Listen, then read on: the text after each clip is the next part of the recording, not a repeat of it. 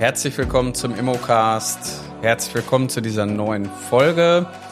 Ja, mein Name ist Carsten Frick. Ich bin Immobilienmakler und auch Gründer der Mein Makler Akademie und mache diesen Podcast hier für euch. Ja, für all die, die Interesse haben an dem Thema Immobilien, die sich vielleicht damit irgendwann mal beruflich auseinandersetzen wollen. Ja, und für all die, die natürlich schon mit Immobilien arbeiten. Ja, mein heutiges Thema ist Makler brauchen Strukturen und Prozesse. Viele Immobilienmakler da draußen arbeiten tatsächlich nur nach dem Gefühl und das kann einem irgendwann auf die Füße fallen. Ja, warum kann ich das jetzt so mit vollster Überzeugung sagen? Das wird, wenn man mehr Immobilien im Vertrieb hat, wirklich komplex. Und äh, insofern komplex, weil wir haben halt eine Zeitachse, wo wir Aufträge bearbeiten und diese Auftragsbearbeitung, die bedarf natürlich immer fester ja, Rituale, Strukturen. Ja, und wenn ich die natürlich nicht einhalte, dann habe ich irgendwann einen unzufriedenen Eigentümer vor mir stehen, der dann sagt, Mensch, Herr Frick, was ist mit meiner Immobilie? Warum passiert da nichts? Warum meldet sich keiner bei Ihnen?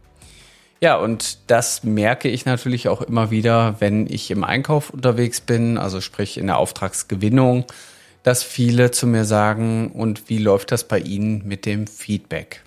So, und allein der Feedback-Prozess ist schon ein einzelner Prozess, den will ich jetzt heute nicht in der Tiefe ergänzen, aber ich möchte natürlich heute mit euch erstmal allgemein über das Thema ja, Prozesse, Rituale sprechen. Und ich würde mal sagen, wir starten einfach mal mit was ganz Einfachen, nämlich tatsächlich brauchen wir ja einen Marketingprozess. Und mit diesem Marketingprozess wollen wir natürlich erzeugen, dass wir regelmäßig Termine haben, wo wir Wertermittlungen für Eigentümer durchführen, um uns zu präsentieren, um am Ende auch den goldenen Makler Alleinauftrag mitzunehmen und mit dem wollen wir ja arbeiten. Das heißt, ohne Marketingprozess komme ich quasi nicht an die Aufträge. Zumindestens habe ich nicht dauerhaft die gleiche kontinuierliche Anzahl an Terminen. Und darum geht's. Viele machen so ein bisschen die Sinuskurve des Immobilienmaklers. Das heißt, ich habe keine Aufträge, dann kümmere ich mich wieder um Akquise, dann habe ich wieder Aufträge und dann lasse ich das Thema Akquise aus den Augen. Das ist natürlich total tödlich, da unser Markt natürlich sehr langsam funktioniert und äh, ich manchmal von dem Punkt, wo ich eine Marketingentscheidung treffe, bis zu dem Punkt, wo ich Geld auf dem Konto habe, sechs bis neun Monate dazwischen habe. Und dieser Zeitpunkt kann einen dann im schlimmsten Fall den Kopf kosten und das wollen wir natürlich nicht. Ja, das heißt, auch hier der Marketingprozess ist schon mal einer der ersten Themen, die auf einen warten. Dann kommt im Grunde genommen der Einkaufsprozess und der Einkaufsprozess startet natürlich ganz klassisch mit dem Termin beim Kunden. Und äh, auch hier haben natürlich die Kollegen und Kolleginnen, die ich immer mal wieder so auch im Wettbewerb habe, immer wieder andere ja, Vorgehensweisen, Strategien. Bei uns ist es halt so, wir arbeiten grundsätzlich immer mit einer Zwei-Termin-Strategie. Das heißt, wir gucken uns erst die Immobilie an, fahren danach ins Büro, schreiben die Wertermittlung und präsentieren diese ordentlich beim Kunden. Dafür brauche ich natürlich Vorlagen, Wertermittlungsvorlage, die gerade bei uns jetzt in diesem Moment sogar in der Komplettüberarbeitung ist. Wir brauchen E-Mail-Vorlagen, Terminbestätigungen, wir brauchen Aufnahmebögen. All die Dinge gehören irgendwie mit dazu. Bis zu dem Punkt, dass ich beim Kunden die, ja, die Präsentation vorstelle und der Kunde sich dann entscheidet, mache ich das mit Ihnen oder nicht. Und das hängt natürlich oftmals noch von ganz anderen Faktoren ab als allein nur von der Präsentation, sondern gerade darum geht's ja bei uns im Einkaufstraining, dass wir die Leute und die Makler und Maklerin fit machen für die Bühne, dass man sich eben auch selber präsentieren kann. Ja, wenn ich den Auftrag habe, dann ist das Dilemma groß. Dann fängt nämlich das große, große Thema mit den Dokumenten an weil äh, wenn ich äh, mal immer überlege, es gibt nie die 100% Variante, dass ein Eigentümer sagt, Herr Frick, hier ist der USB-Stick, da ist alles drauf, Sie brauchen sich nur bedienen. Irgendwelche Dinge fehlen eigentlich immer. Und die Sachen müssen digitalisiert werden. Das heißt, ihr fangt jetzt an, hier erstmal einen Qualitätsstandard herzustellen, der am Ende wie ein Schlüssel ins Schloss passt bei jeder Bank, damit die Bank am Ende das Ding auch finanziert. Und das muss ich natürlich als Makler beherrschen. Wenn ich das nicht hinkriege, dann sollte ich mir irgendwann mal die Frage stellen, ob ich den Beruf überhaupt dauerhaft ausüben möchte. Dafür gibt's auch wieder ein Protokoll. Das ist bei uns äh, alles mit Protokollen versehen und äh, aus der erstmaligen Durchsicht und Bearbeitung der Unterlagen bleiben meist oftmals noch weitere Aktivitäten über. Ich sag mal so Standardaktivitäten wäre Energieausweis erstellen, Grundbuch reinholen, Baulastenverzeichnis, dann eine aktuelle Flurkarte, gegebenenfalls der Gang zum Bauamt, um, nochmal in die Bauakte zu gucken. Wenn das natürlich alles fertig ist, dann hat der Makler, in dem Fall seid ihr das alles in einer Person, natürlich die Aufgabe, ein sehr aussagekräftiges Exposé zu schreiben. Die Immobilie muss vorbereitet werden.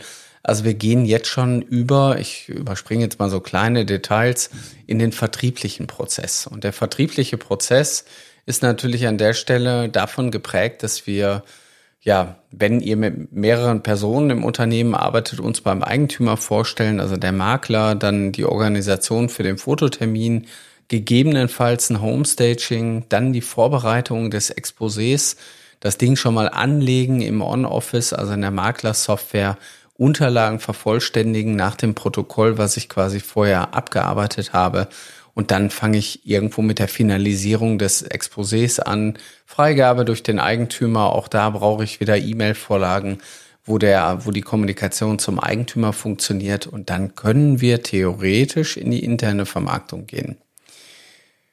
Die interne Vermarktung ist natürlich auch wiederum geprägt von einer, ja, kürzeren Dauer, damit auch die Interessenten dann reagieren, damit wir dann in die externe Vermarktung gehen. Ja, und extern bedeutet, alle Rohre frei. Wir geben jetzt alles, was wir können. Wir wollen das Ding zum Starten bringen. Das heißt, ähm, hier fangen wir natürlich an, alle Register zu ziehen, um dann am Ende erfolgreich in die Besichtigung überzugehen. Ja, und bei den Besichtigungen fängt natürlich der Besichtigungsprozess an. Das heißt, auch hier brauche ich eine gewisse Vorgehensweise. Ja, ich muss die Immobilie immer wieder ins beste Licht rücken. Ich brauche äh, passende Unterlagen. Ich brauche eventuell Tools, die ich mitbringe, wie Musik, äh, Gerüche. Ich äh, gucke, dass eben alles da ist, dass der Gast, Schrägstrich, der Interessent sich wohlfühlt. Darum geht's in dem ganzen Termin. Der Kunde kauft nicht durch euch die Immobilie, sondern durch, also die Immobilie verkauft sich selber und ihr könnt der Immobilie helfen. Helfen tut man einer Immobilie natürlich, indem man sie über, also präsentationsfähig macht, die Bühne an für die Präsentation. Jetzt geht's los. Das heißt, der erste Eindruck zählt und den kann man kein zweites Mal wiederholen. Ja, und genau so schließen sich die Prozesse halt ineinander. Ja, das heißt, danach haben wir irgendwo so einen Reservierungs-, äh, Finalisierungsbereich, Kaufabsichtserklärung, Notarvertrag, bestellen, äh, äh Notarvertrag mit Kunden durchsprechen, danach die Beurkundung durchführen, Beurkundung vorbereiten, Notargeschenke, dann nach dem Notartermin natürlich äh, Datenänderungen im System und bis hin, dass wir dann irgendwann die Immobilie mit den Kunden übergeben. Und auch da haben manche Kollegen und Kolleginnen einfach andere Vorgehensweisen. Also ich kann natürlich jetzt hier nicht für alle sprechen. Ich spreche einfach von uns, von dem Idealzustand, so wie wir das sehen, wie ein Kunde idealerweise betreut werden sollte. Und meiner Meinung nach sollte jeder Makler bei der Beurkundung immer dabei sein. Der Makler sollte den Kunden begleiten. Ich kann es nicht verstehen, dass Kunden alleine gelassen werden, nur weil man sagt, naja, das können sie schon alleine. Da hört ja meine Arbeit auf. Ich meine, ihr wollt am Ende eine wirklich gute Rechnung schreiben und der Kunde soll das Gefühl haben, dass er das äh, nicht auch alleine hätte machen können, sondern dass ihr ihn begleitet habt. Weil nur dann kann ich das höchste Gut erzielen, die Weiterempfehlung. Ein guter Makler, der wirklich gut abgestimmte Prozesse hat, hat ein gutes Kundenerlebnis, die Kunden sind zufrieden, die empfehlen ihn weiter. Der hat auch noch einen Weiterempfehlungs- und Bewertungsprozess, also über Google-Bewertungen oder über Proven Expert, also über verschiedene Kanäle kann der Kunde uns ja in der Öffentlichkeit bewerten. Und warum sollten wir das nicht tun? Weil, ich sag mal, nur aus der reinen Logik heraus ist es ja so, ihr seid irgendwann alle mal in die Schule gegangen und meistens sind die Leute alle im gleichen Alter gewesen. Wir sind mit sechs oder sieben Jahren irgendwann in die Schule gekommen und man ist mit den Leuten groß geworden. Der eine oder andere hat vielleicht nochmal eine Ehrenrunde gedreht, aber faktisch kann man sagen, plus minus ein Jahr hat man eigentlich die Leute in seiner Klasse gehabt. Dann ist man mit denen natürlich auch verbunden, groß geworden, vernetzt und hat, ist vielleicht immer noch in Kontakt. Das heißt, unser Umfeld ist gar nicht so, ich sag mal, extremst durchgemischt. Wir haben sehr, sehr viele Leute, die auch im gleichen Alter sind. Und wenn ich natürlich irgendwo in meiner Altersklasse an einen Punkt komme, wo ich drüber nachdenke, jetzt könnte ich was in meinem Leben ändern, dann ist ja die Wahrscheinlichkeit so groß, dass meine Schulkollegen, die ich ja noch von früher kenne, dass die vielleicht auch was ändern wollen. Jetzt mal abgesehen von Scheidungen und irgendwelchen anderen Dingen, die ungeplant im Leben einfach passieren, ähm, die man jetzt nicht mit Alter in Verbindung bringen kann, gibt es ganz viele Prozesse, die auch bei uns einfach zur gleichen Zeit passieren. So, das heißt, wenn ich am Ende des Tages nicht nur das Einmalgeschäft im Vordergrund habe, dann sollte ich mir Gedanken machen, wie ich das am Ende gut organisiere. Und das will ich damit auch sagen, nämlich ähm, tatsächlich ist die Organisation von einem Prozess ja relativ einfach. Also so wie wir die jetzt besprochen haben, sind ungefähr gefühlte 200 Schritte, die ich hintereinander mache. Dann bin ich am Ende des Tages fertig, Kunde ist zufrieden, aber diese 200 Schritte, die mache ich tatsächlich innerhalb von sechs Monaten. Ja, also selbst wenn die Vermarktung relativ zügig geht, habe ich immer noch eine Wartefrist, bis der wirtschaftliche Übergang eintritt, bis die Übergabe der Immobilie passiert. Das heißt, ich habe diesen vertrieblichen Prozess einen längeren Zeitraum bei mir im Unternehmen. So, und wenn ich mir jetzt vorstelle, ich habe ganz viele vertriebliche Prozesse, vielleicht so 50, 60, 100, dann muss ich irgendwie natürlich einen vertrieblichen Überblick behalten. Und das ist manchmal gar nicht so einfach, weil nämlich die Prozesse, die mehr Aufmerksamkeit brauchen oder die, die am meisten schreien, die werden vielleicht am meisten bedient und die, die sich gar nicht melden, die fallen hinten runter. Das ist natürlich auch ein Thema, was ich immer wieder merke, dass ähm, viele Makler dann auch nicht in der Lage sind, Fehler zu korrigieren, also falsche Preiseinschätzungen.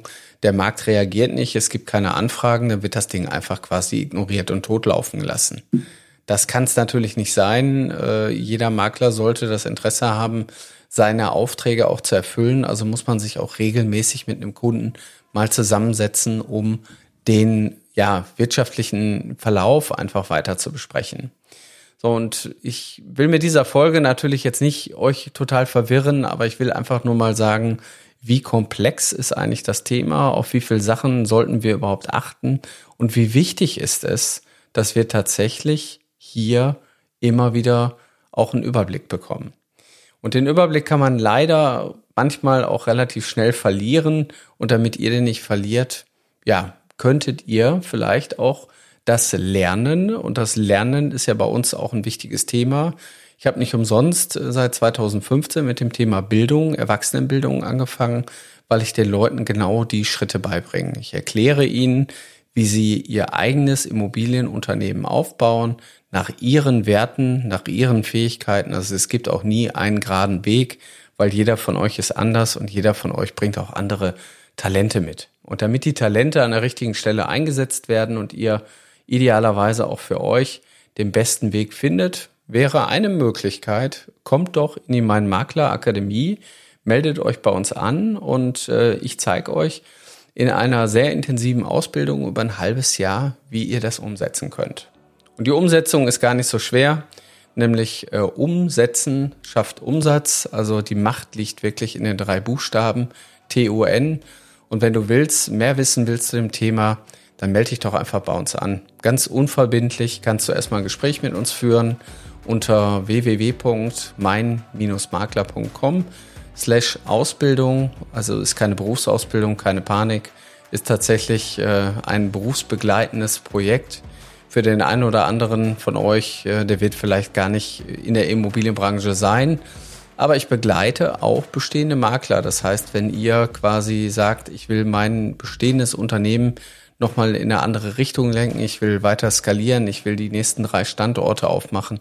All das kann ich euch mitgeben. Also, ich wünsche euch ganz, ganz viel Erfolg. Ich wünsche euch alles, alles Gute, euer Carsten Frick.